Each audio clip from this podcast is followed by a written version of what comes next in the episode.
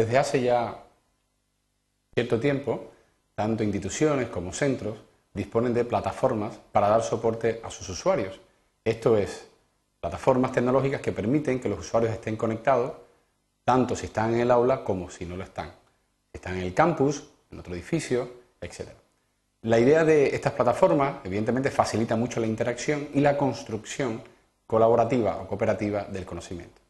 Pero ¿qué sucede cuando el docente o los alumnos pertenecen a instituciones diferentes? Pensar, por ejemplo, no sé, en un curso de formación permanente o quizás en una jornada o a lo mejor la colaboración con un investigador de otra institución. Bueno, pues normalmente por temas de, seguridad, de, control de usuarios, etcétera, propias de las instituciones y que evidentemente es lógico que sea así, pues no se permite que usuarios ajenos a la institución pueda entrar a nuestra plataforma eh, tecnológica. Hay mecanismos, evidentemente, que permiten autorizar de manera permanente o temporal estos accesos, pero no deja de ser un trámite que hay que realizar.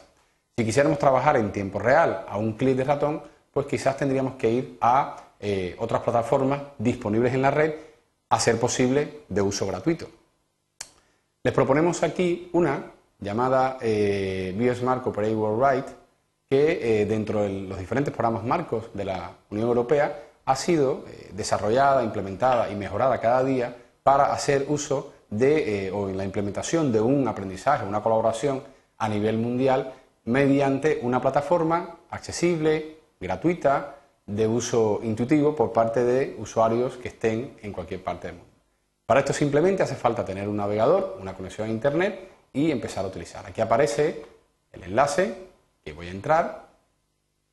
Me gustaría comentar que el, interfase, ¿no? el interface de esta aplicación es muy, muy sencillo. Cuando el usuario entra, se, eh, encuentra una especie como de, mensaje de bienvenida donde eh, se sintetiza cuáles pueden ser las utilidades más importantes o quizás los servicios más importantes que ofrece esta plataforma. Bueno, pues invito a que lean. Es posible que el tema del inglés pueda ser un pequeño hándicap para algún usuario, pero básicamente la, terminología utilizada es bastante asequible y con un conocimiento inglés más o menos eh, básico pues se puede. Me gustaría señalar que en las diferentes pestañas que hay aquí también, por ejemplo, este Home, este inicio sería lo que estamos viendo. Hay una breve descripción de lo que, de lo que realmente significa el Smart Operator Worldwide o BSSV. Para hacer uso de ello, evidentemente, necesitamos de un password y un usuario, es decir, tenemos que registrarnos. El proceso es como, cuando uno solicita una cuenta de correo. Exactamente igual en esa línea, si se olvida, pues el password se puede recuperar, hay unas condiciones de uso, hay un soporte técnico y hay un manual de usuario. Este manual de usuario eh, dado que esta herramienta, esta plataforma está alojada en servidores en Alemania, pues este help está en inglés y en alemán. Pues la idea sería pues utilizarla, por ejemplo, si yo me quisiera registrar, voy a hacer ese proceso que es realmente muy sencillo, lo voy a iniciar.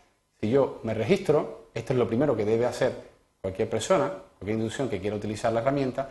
Fijaros una cosa que eh, inmediatamente la herramienta ha pasado en este caso a nuestra lengua maternal, que tenemos por definición en nuestro navegador, que es el castellano. Si bien esto evidentemente se puede cambiar. Esto es una característica que tiene esta plataforma que hace realmente muy fácil su uso. Es decir, si bien comentaba hace unos minutos que, el, home, la, la página de inicio, está en inglés, en un inglés ciertamente básico, pero que puede ser una lengua no maternal para muchos usuarios, cuando empezamos a utilizarla automáticamente, y esto es una gran bondad del sistema, pasa a la lengua que uno tenga por definición. Bueno, pues en este caso la idea sería registrarse, es tan sencillo como poner una dirección de correo, el nombre, la organización a la que se pertenece, un teléfono de contacto que es opcional, etcétera, y cuando diéramos a aceptar recibiríamos un correo para seguir la segunda parte del proceso. Básicamente es lo que está explicado aquí. Si recibiríamos un correo a nuestra dirección de correo indicada en esta pestaña y con un clic en un enlace que tendría ese correo a la aplicación, pues terminaríamos el proceso de registro.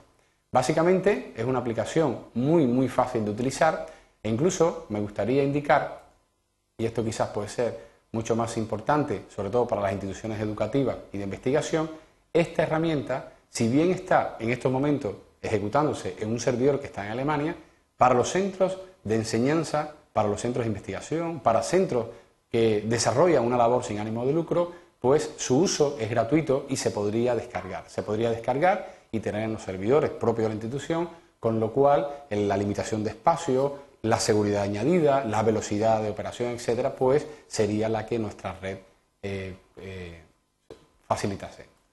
¿Por qué comentamos este tipo de herramienta como un recurso educativo en la red? Porque en cierta manera, si esta nueva manera de enseñar y aprender está basada en una cooperación, en una construcción cooperativa o colaborativa del conocimiento, pues es muy importante que se dispongan de herramientas que acerquen a las personas si bien físicamente estuviesen separados y lo hagan a un clic de ratón.